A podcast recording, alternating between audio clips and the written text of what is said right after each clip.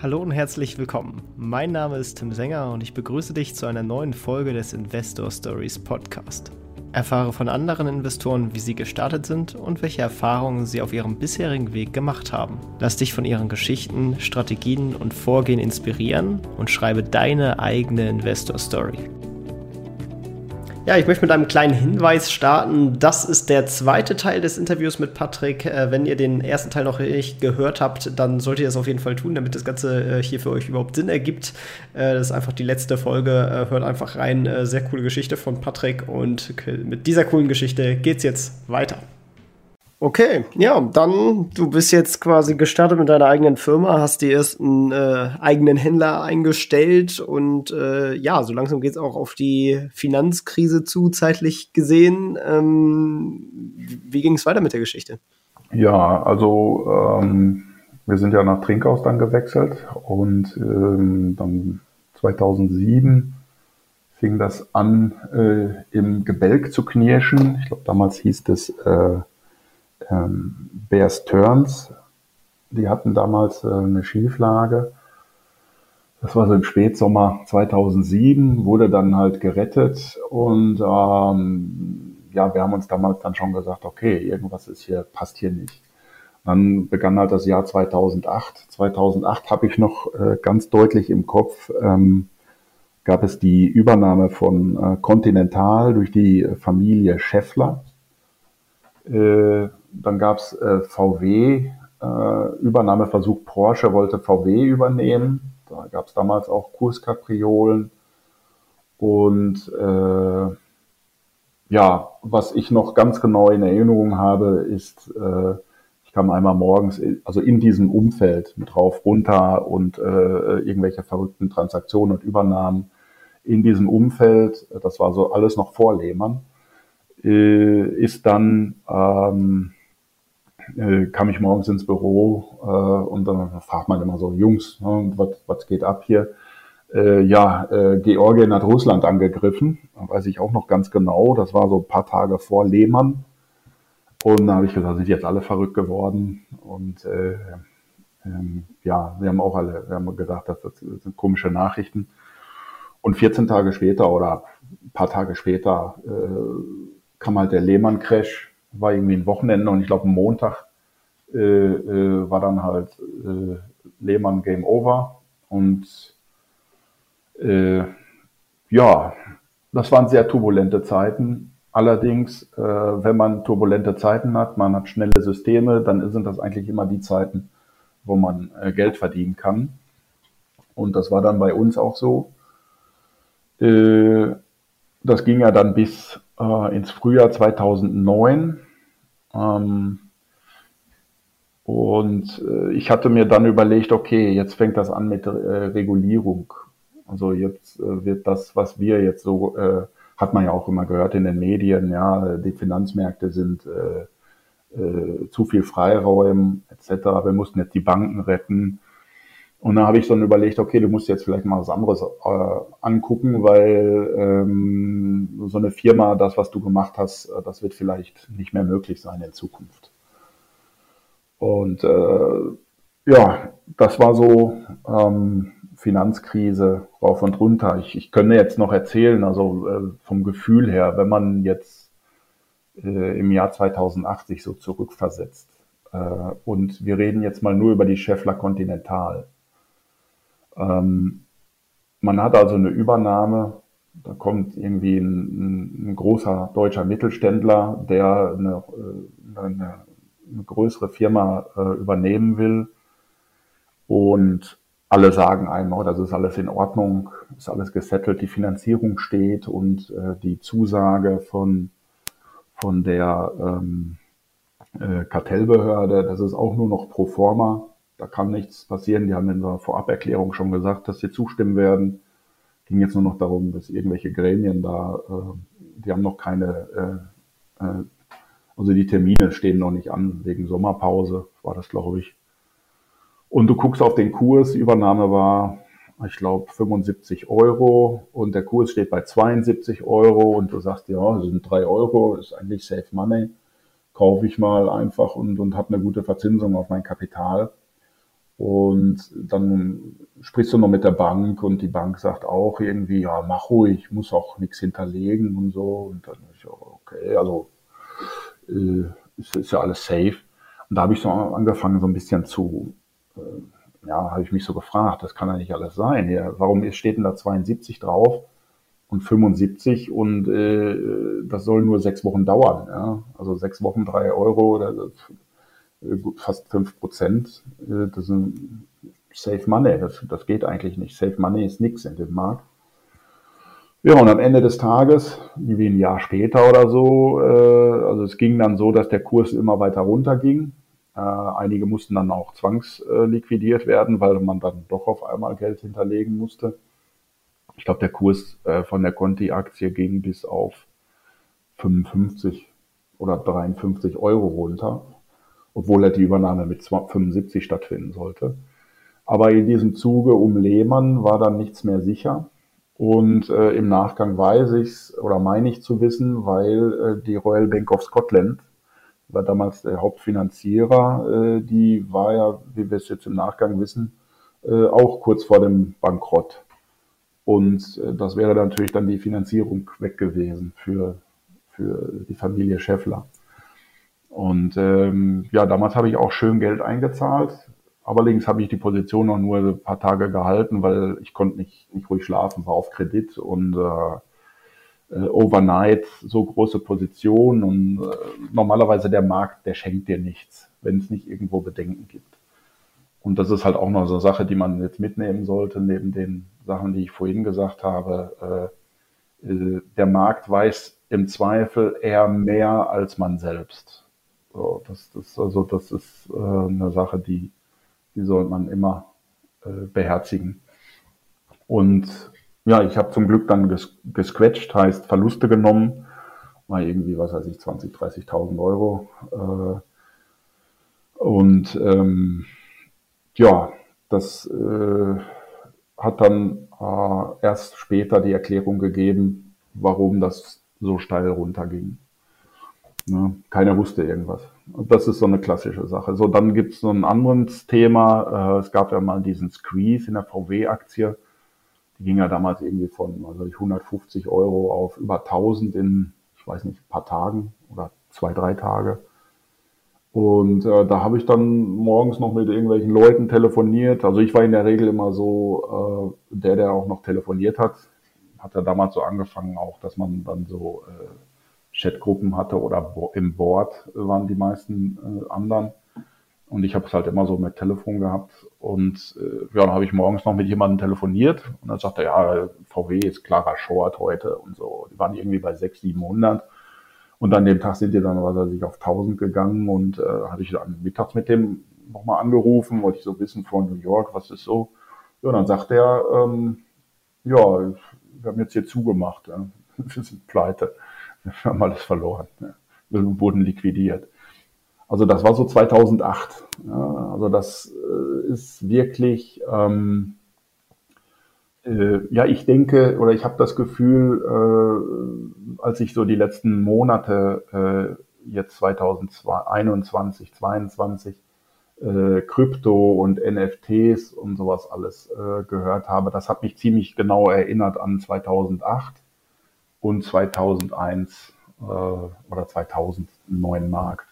Es gibt halt immer so Hypes. Und das ist halt wichtig, dass man da wachsam ist, äh, ob, äh, ob das so der richtige, ähm, also ob das so noch viel lange weiterlaufen kann, wenn mir jeder erzählt, dass das musst du machen.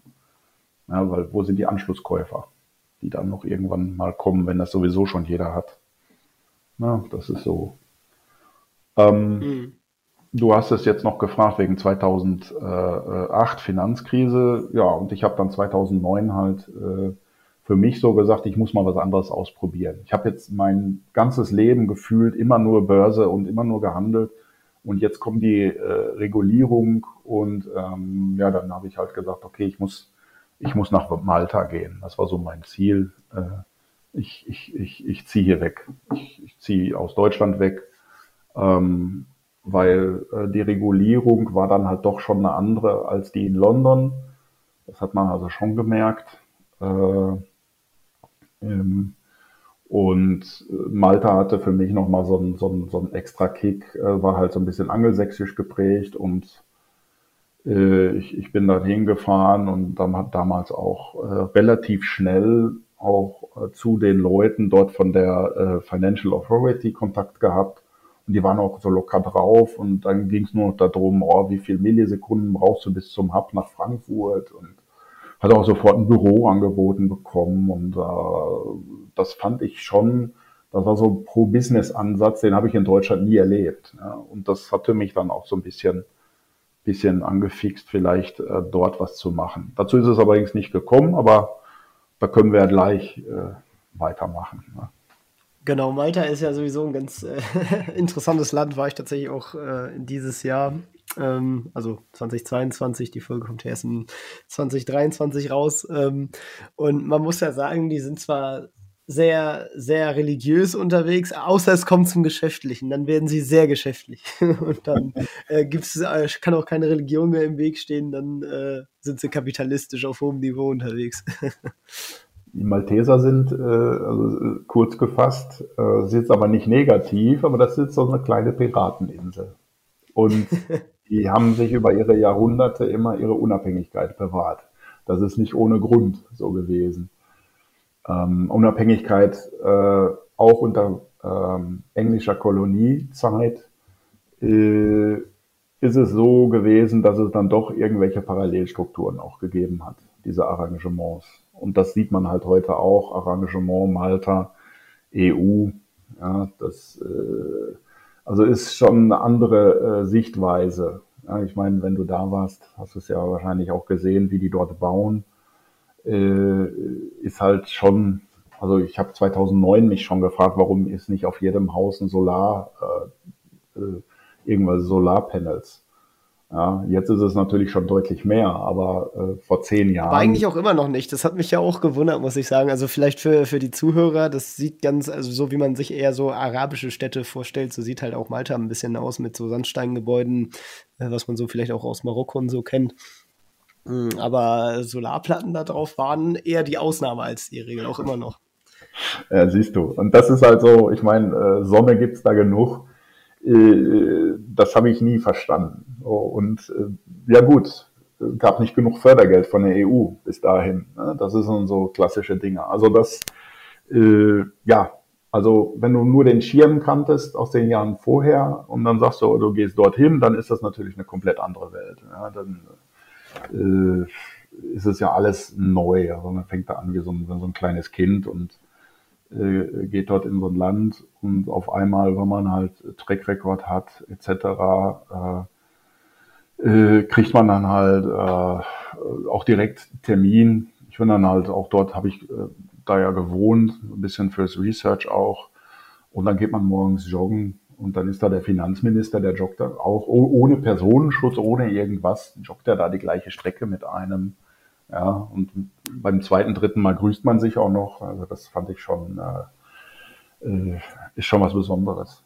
Ja, und das ähm, hat mich halt so ein bisschen angefixt zu sagen, okay, ich, ich äh, schließe jetzt mal meine, äh, meine Zelte äh, in Deutschland, die packe ich mal zusammen. Ja. Okay, und dann bist du auf Malta gegangen, da hat sich's aber dann nicht realisiert, hattest du eben schon gesagt. Ähm, was hast du stattdessen dann gemacht oder wie, wie ging es dann weiter?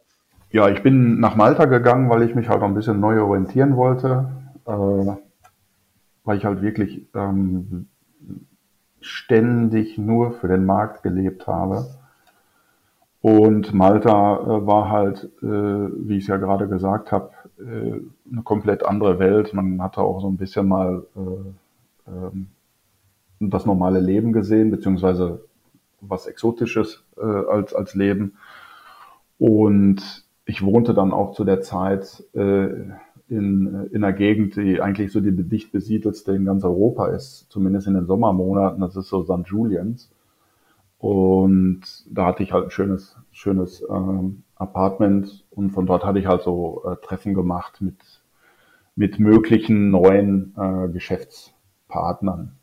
Und da gab es eine Idee, war halt so Mikrokredite aufzusetzen. Äh, das andere war, äh, ob man halt ähm, Firmen bei der Ansiedlung in Malta äh, betreut. Das war damals halt so ein Thema aus Deutschland raus, in Malta eine Dependance gründen. Äh, ja, und da habe ich mich allerdings so ein bisschen verloren, weil im Jahr 2010 äh, ist es dann so gekommen, dass ich äh, äh, nach Polen gegangen bin, weil da halt auch interessante Möglichkeiten waren. Und äh, das ist halt so der, der Fehler, den man machen kann, jetzt als Investor, äh, ist zum Beispiel, wenn man einmal so sein Ziel erreicht hat, was man sich so ge gesetzt hat, äh, dass man sich dann äh, so ein bisschen vergisst, den Fokus.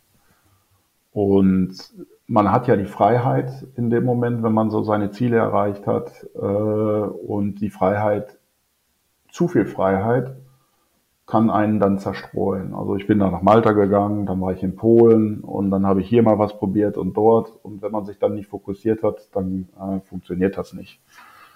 So, und äh, ja, ich habe mich dann also quasi ähm, in den darauffolgenden Jahren so ein bisschen äh, probiert, aber nicht so irgendwie was gefunden, wo ich, wo ich sagen würde, äh, dass das war's jetzt und auch nicht, äh, was mich so angekickt hat, äh, dass man ähm, für sich so äh, den Punkt gefunden hat, dass das ist es jetzt, was du jetzt machen willst.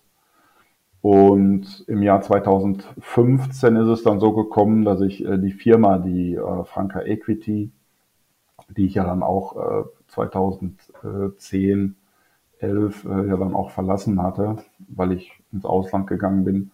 2015 habe ich dann gesagt, okay, äh, ähm, die wollen sich halt auch neu orientieren und äh, die Sachen von, von früher, wir hatten noch so Immobilien, äh, die, die liefen nicht so gut, erstaunlicherweise. Also du hast ja nur Leute normalerweise, die, die nur positive Immobiliengeschichten haben. Also wir hatten im Jahr 2015 äh, nicht, nicht so positive Situationen. Und dann wurde ich halt gefragt, hör mal, kannst du dir vorstellen, das äh, wieder zurückzukommen? Und dann habe ich gesagt, jo, das mache ich, gucken wir mal. Und dann habe ich äh, angefangen, äh, erstmal mit diesen Immobilien so ein bisschen so am Rande äh, zu gucken, dass wir äh, wieder Vollvermietung haben. Habe ich die, die Hausverwaltung habe ich rausgeschmissen habe ich gesagt, komm, das mache ich selber, ein paar Sachen aufgesetzt hier, äh, man standardisieren kann mit, mit den Mietern und äh, einen guten Hausmeister gesucht und mit dem so einen Plan gemacht, äh, was will ich an Renovierungen, die anstehen, äh, wie können wir das machen. Und äh, dann irgendwann war Ziel halt, die zu verkaufen. Und äh, das ging dann so bis 2000, 2017. 2017 äh, Irgendwann bin ich dann auch wieder Vorstand geworden von der Franka Equity AG. Ich glaube in 16 war das. Äh, und habe dann halt gesagt, okay, wir machen weiter die, die äh, Altlasten bauen wir ab und äh, äh versuchen da den Wert zu heben für den Immobilien. Äh, was dann dazu führte im Jahr 2019, also für den 1.1.2020 und 1.1.2021 habe ich unsere Mehrfamilienhäuser verkauft voll vermietet, haben wir auch ein bisschen was verdient. Ich weiß jetzt nicht, wie viel die Prozentsätze sind, aber so ein paar hunderttausend Euro. Und äh, dann habe ich auch wieder den Weg zurück zur Börse gefunden und da sind wir jetzt wieder bei André Costolani, nämlich genau an dem Tag, äh, ich glaube 23. März 2020, äh, als praktisch die Lockdowns in Deutschland anfingen, da habe ich dann äh, angefangen, Aktien zu kaufen. Mit dem Geld aus den Hausverkäufen und dem Geld, was wir sonst noch so hatten.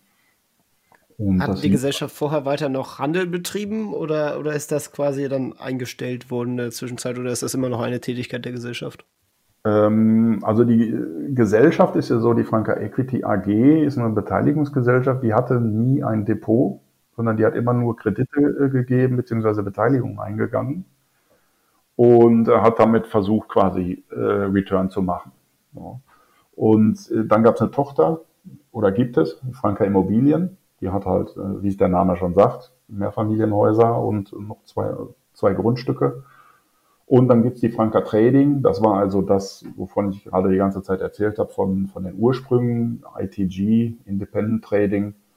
Äh, die Franka Trading, die hatte Händler äh, zum Schluss nur noch finanziert. Das war so bis 2015, glaube ich, oder 16. Äh, da hat der Händler, äh, der letzte Händler sein, sein Darlehen zurückgezahlt. Da hatten wir eine gewinnabhängige äh, Vergütung ausgemacht mit dem äh, Zins und äh, gewinnabhängig. Und irgendwann sagte er, ich habe jetzt genug eigenes Kapital. Äh, dann haben wir uns sauber getrennt. Und äh, reinen Handel gab es quasi seit, äh, also von den Gesellschaften her, seit 2010 nicht mehr. Wir hatten da zwar noch ein Depot, also wir haben auch mal, äh, ich hatte irgendwie über 550 äh, Einzelaktien bei der Franka Trading, weil wir auch mal so Gerichtsverfahren gemacht haben mit Spruchstellen ähm, und ähm, Aktienrecht waren wir ein bisschen unterwegs. Äh, aber das habe ich halt auch eingestellt. Dann 2015, als, als dann dieser, äh, dieser Wechsel kam und diese Neufokussierung, war es dann halt so, erstmal nur Geld ran schaffen, Firma muss äh, weiter existieren, Fixkosten senken und äh, die Assets im Wert äh, so weit wie möglich steigern. Waren ja nur noch die, die einzigen richtigen Assets waren halt äh, diese Immobilien und dann hatten wir halt noch Kredite ausstehen. Die musste halt so ein bisschen eintreiben. Ja, das habe ich dann auch so ein bisschen mich drum gekümmert. Äh, man kann natürlich Eintreibung machen, indem man sagt, okay, ich nehme jetzt hier irgendwie eine, ähm, eine Kanzlei oder man äh, geht selber zum Schuldner hin und äh, spricht mit dem und äh, guckt, was ist da zu machen oder was kann man machen, was ist deine Situation und findet dann eine gemeinsame Lösung. Und so ist es so gekommen, dass wir halt jetzt per heute äh, wieder recht gut Liquidität haben. Natürlich, wir haben jetzt so eine kleine äh, äh Position, die, die nicht liquidierbar ist. Das sind zum Beispiel russische ADRs und GDR-Aktien.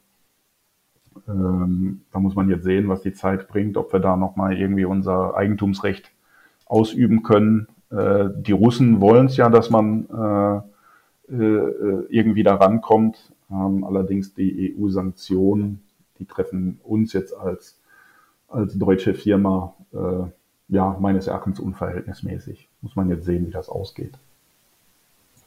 An dieser Stelle möchten wir dir einen weiteren Werbepartner von uns vorstellen, und zwar Outbank.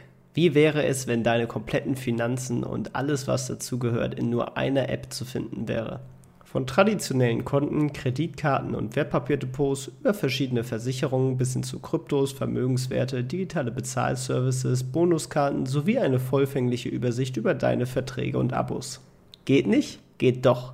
Mit der Outbank-App hast du genau diese Möglichkeit und kannst deine Finanzen besser managen und planen. Obendrein kannst du deine Bankgeschäfte jederzeit und von überall ausführen. Übrigens, alle Banking-Funktionen werden direkt in der App auf deinem Gerät ausgeführt und nicht auf einem Server.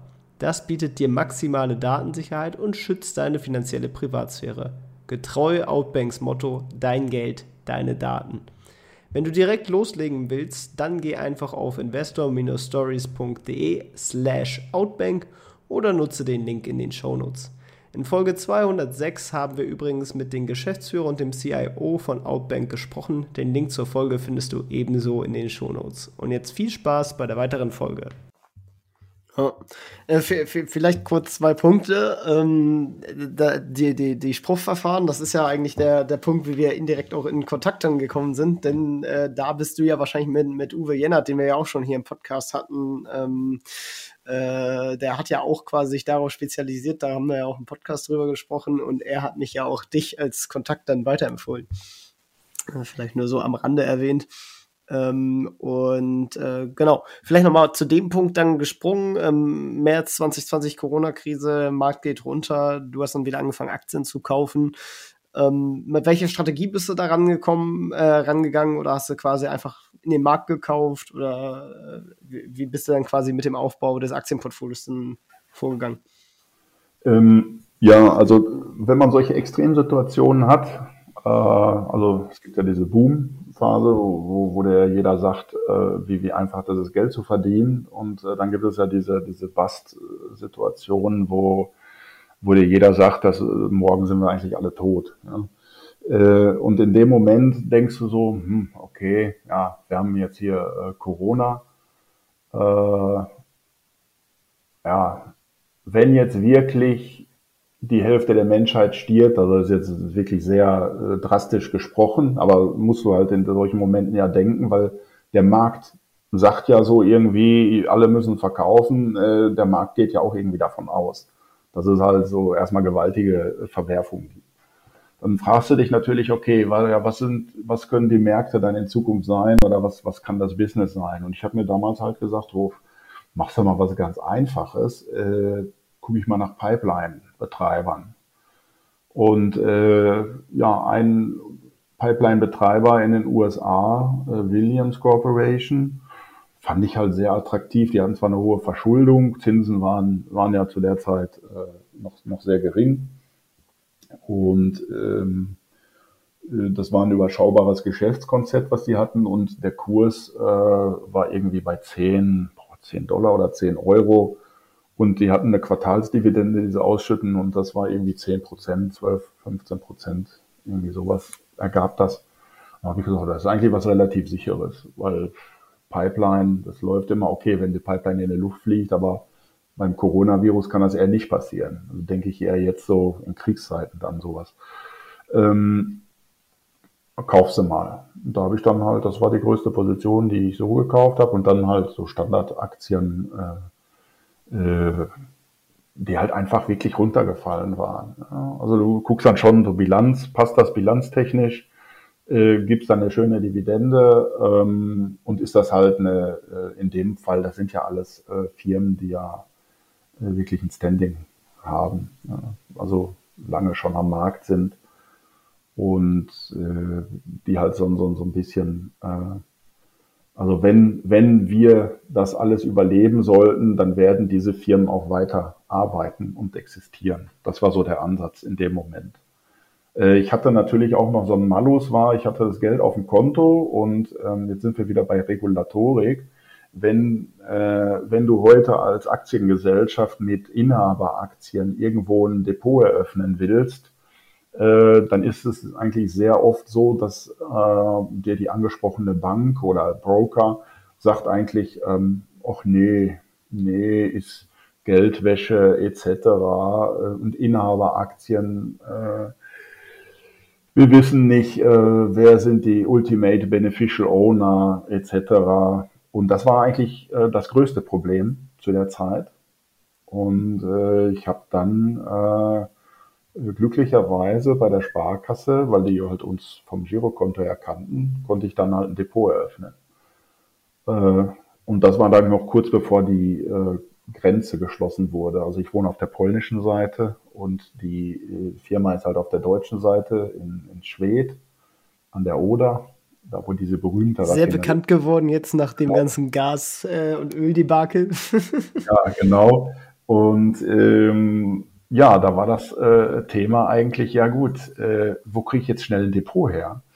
Und die Sparkasse war da sehr flexibel. Und dann habe ich noch, äh, ich weiß, um 0 Uhr oder so oder 2 Uhr ist irgendwie die Grenze zugemacht worden. Und ich hatte vorher noch die Unterlagen abgeholt und habe die, da waren ja auch riesige Staus vor der, äh, vor der Grenze.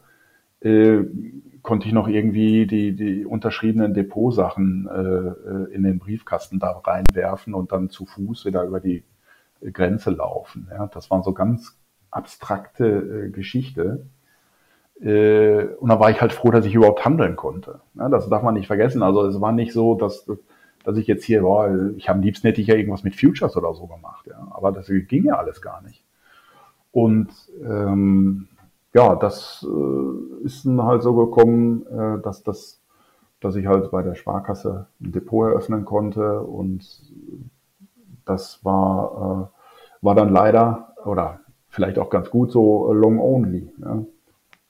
Oh, bestimmt nicht das Schlechteste, vor allem wenn du das Geld langfristig anlegen willst. Ähm, wie sieht denn das Ganze jetzt so aus? Also wenn du so äh, aus äh, kompletter Vogelperspektive Pi mal Daumen auf das gesamte Portfolio äh, draufschaust, ähm, seid ihr jetzt nur in Aktien oder habt ihr noch andere Beteiligungen oder äh, habt ihr da noch andere Assetklassen, die ihr da reinnehmen wollt zukünftig? Wie, wie schaut das Ganze so aus?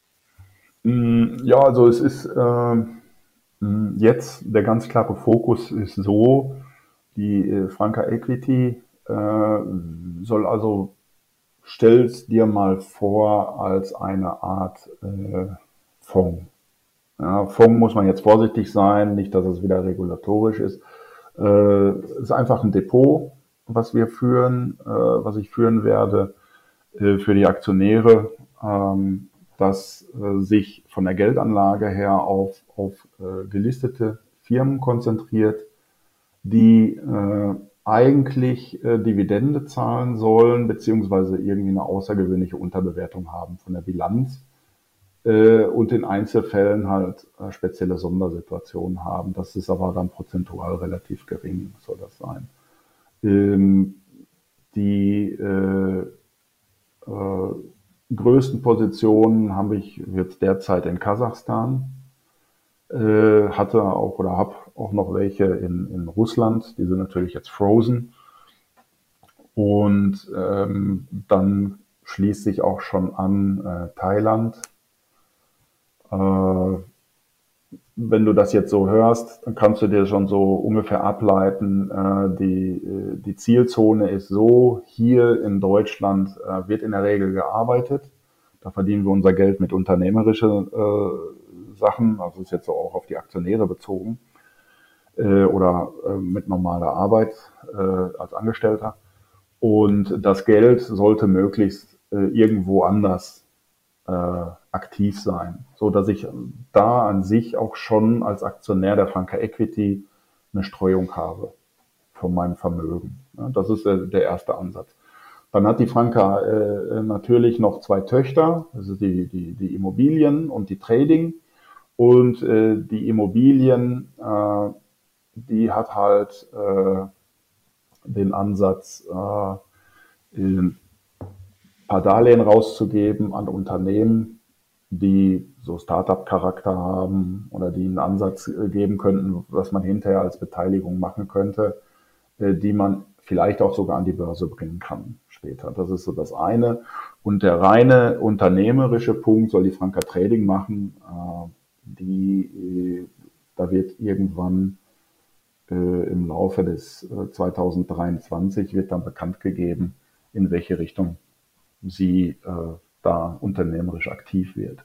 Also dann hat man dann am Ende, wenn man das gesamt äh, aus der Vogelperspektive sieht, äh, einfach eine, eine, Muttergesellschaft, die meines Erachtens äh, relativ äh, äh, insolvenzgeschützt agiert. Äh, und dann hat man zwei Töchter, die so ein bisschen aggressiver sind, mit natürlich auch entsprechenden Risiken. Ne, das ist so der Plan. Ja, das klingt doch eigentlich nach einem ganz guten Plan.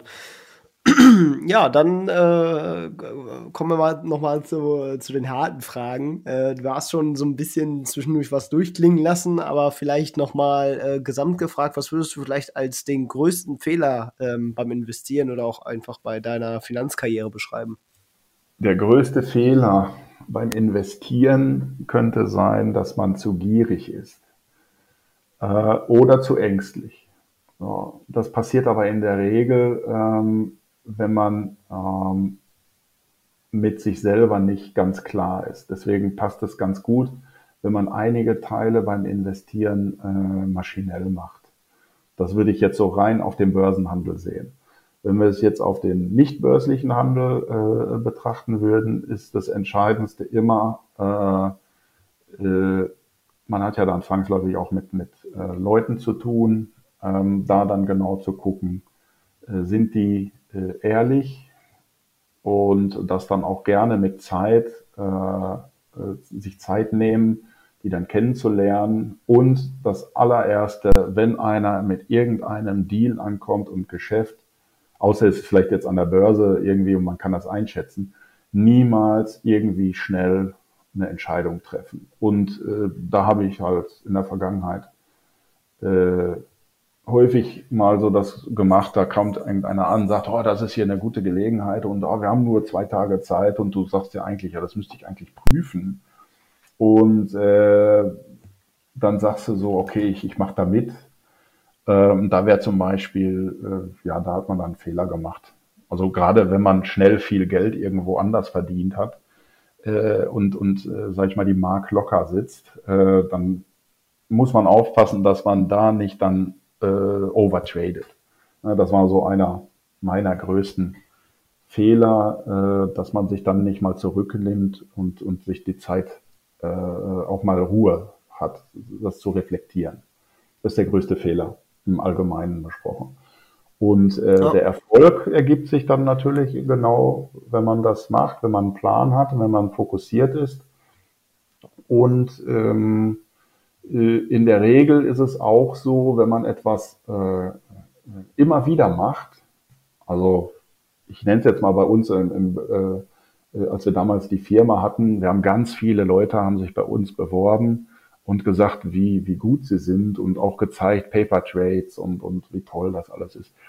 Äh, wir haben dann mal im, ganz Kleinen dann immer mal ein Future mal machen lassen nach System. Das hat dann nie funktioniert, ja, weil, äh, äh, weil er halt nicht an der ersten Stelle war im, im Orderbuch, wie es halt bei Paper Trades ist, sondern da stehen dann 100 Kontrakte und er ist der äh, äh, 101.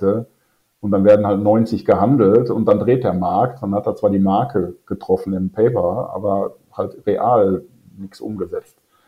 Und äh, daraus ergibt sich dann der Erfolg, äh, ist dann, äh, der kommt, wenn man sich die Leute genau anguckt und wenn man ein Geschäft macht, was man ähm, jeden Tag wiederholt, dann kennt man das so gut, dass automatisch irgendwann auch größere gute Trades dazukommen. Sei es jetzt gute Beteiligungsmöglichkeiten, äh, sei es jetzt, dass man irgendjemanden kennt, der äh, weiß, oh, da ist eine Insolvenz, da kann man was rauskaufen.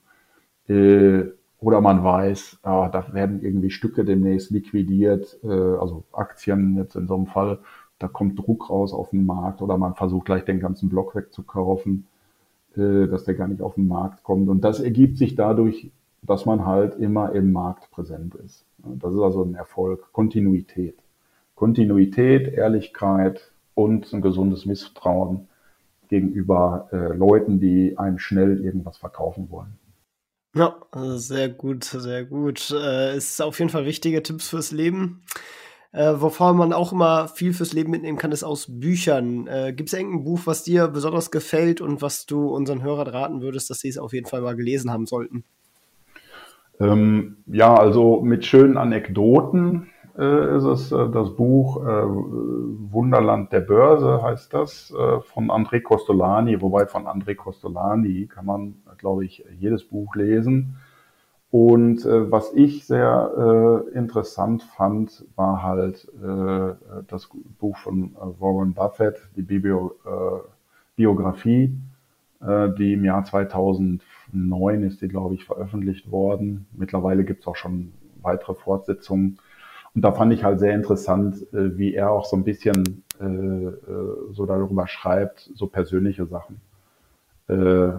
wie es dazu kam, ähm, dass er in den Handel reinging, wie er auch reflektiert, dass es heute gar nicht mehr möglich wäre, wie er das damals gemacht hat, indem er ein paar Leute sammelt, die das Geld zusammenschmeißen und er legt das an das wäre heute ein Investmentclub, wäre gar nicht so ohne weiteres möglich.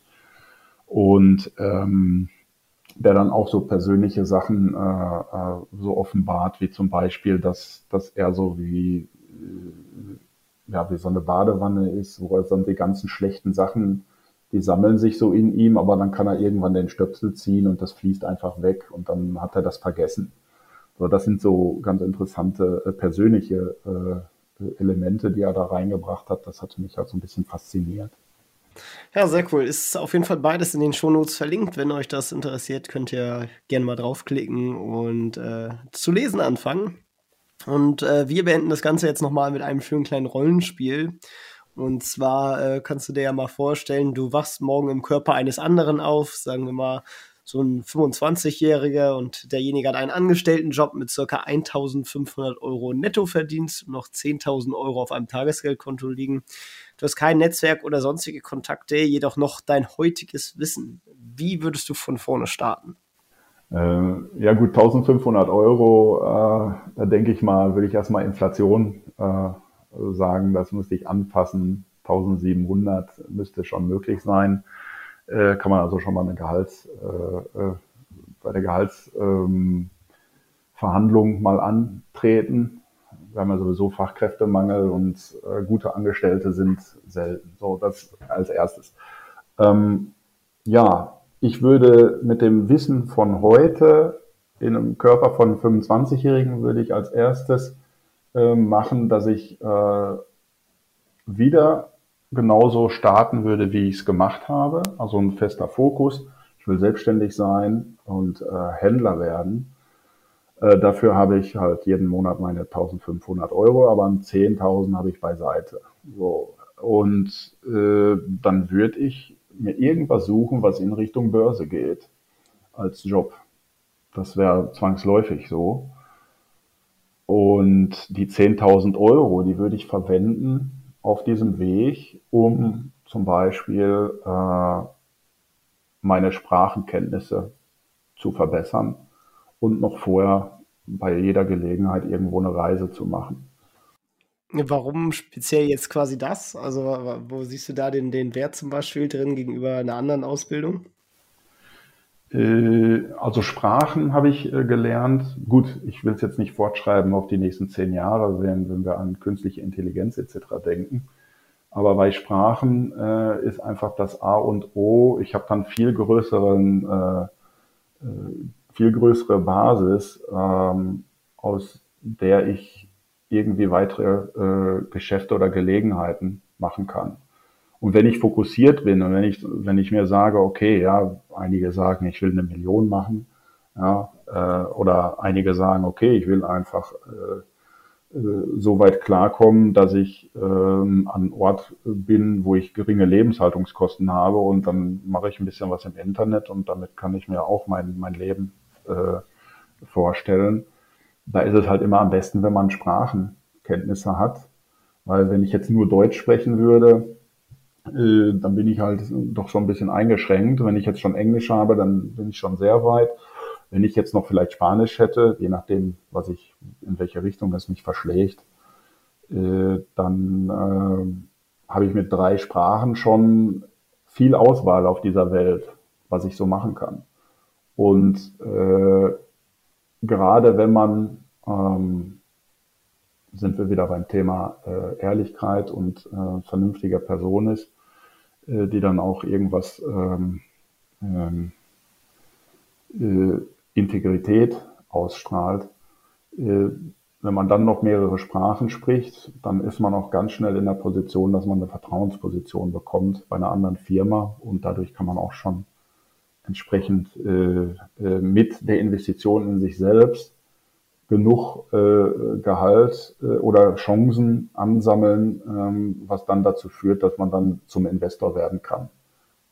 Das praktisch, dass das Geld dann irgendwann für einen arbeitet. Aber es gibt natürlich erstmal den Punkt, ähm, ich habe einen Angestelltenjob und ich muss wissen, was ich will und äh, investiere erstmal in dich. Das würde ich jetzt so als wichtigste Sache nehmen. Und 10.000 Euro ist nicht so viel Geld. Äh, wenn ich eine Dividendenaktie habe mit, was weiß ich, 10 Prozent, ja, dann sind das 1.000 Euro im Jahr an Dividenden. Und das wäre ja auch schon viel. Die meisten zahlen ja eher weniger. ja, aber damit werde ich nicht unabhängig. Das ist ja das ja. Thema. Also wenn ich 10.000 Euro habe, dann muss ich gucken, ähm, wenn ich wirklich äh, weiß, äh, dann, dann muss ich erstmal mit meiner Arbeitskraft rechnen. Und meine Arbeitskraft, die muss ich mir im Wert steigern und äh, das mache ich, indem ich äh, äh, integer bin, äh, äh, mir nichts zu Schulden kommen lasse und äh, dann zwangsläufig kommen, kommen die Angebote dann von alleine. Sehr schön. Ich glaube, da haben wir ganz schön äh, vieles am Boden gut gemacht und äh, eine ganze Menge an, an, an Topics mitgenommen. Ähm, ja, wenn man dich erreichen möchte oder mehr von dir sehen, hören möchte, äh, gibt es da eine Möglichkeit? Kann man dich kontaktieren oder äh, wie, wie schaut es quasi bei dir aus? Ja, ich habe äh, keinerlei Social Media, wie es sich für einen richtigen Screentrader äh, so, so äh, verhält, sage ich mal. Ähm, also ich habe ganz normal eine E-Mail-Adresse, die werden wir verlinken. unter dem, unter dem Artikel, denke ich. Sehr cool. Packe ich gerne rein. Ähm, auf jeden Fall spannende Geschichte und äh, vielen Dank dafür, dass du da warst und uns ein bisschen Einblick gegeben hast, weil ich weiß, du hast noch eine ganze Menge mehr Sachen gemacht, vielleicht noch mal was für einen anderen Podcast. Wir haben aber auf jeden Fall, glaube ich, schon mal zwei Folgen voll und eine äh, ne, ne ganze Menge an spannenden Sachen gehört. Deswegen vielen Dank und ja, jetzt erstmal dir noch einen schönen Tag. Ciao, ciao. Ja, dir auch. Mach's gut. Tim, danke. Tschüss. Das war's auch schon wieder mit dieser Podcast-Folge. Ich danke dir ganz herzlich fürs Zuhören. Wenn dir der Podcast gefallen hat, würde ich mich sehr freuen, wenn du ihn mit einer Bewertung auf iTunes unterstützt. Außerdem möchte ich dich gerne dazu einladen, der Investor Stories Community auf Facebook beizutreten. Hier hast du einen Austausch mit Gleichgesinnten professionellen Investoren, die selber ihren Weg in die Freiheit der Finanzen gegangen sind. Und von ihnen kannst du lernen oder auch selber andere Leute bereichern. Und zudem ist dort Feedback zum Podcast immer willkommen ganz schnell dorthin zu gelangen, so einfach investor-stories.de slash community eingeben. Ich freue mich, wenn du auch beim nächsten Mal wieder dabei bist. In diesem Sinne, alles Gute, dein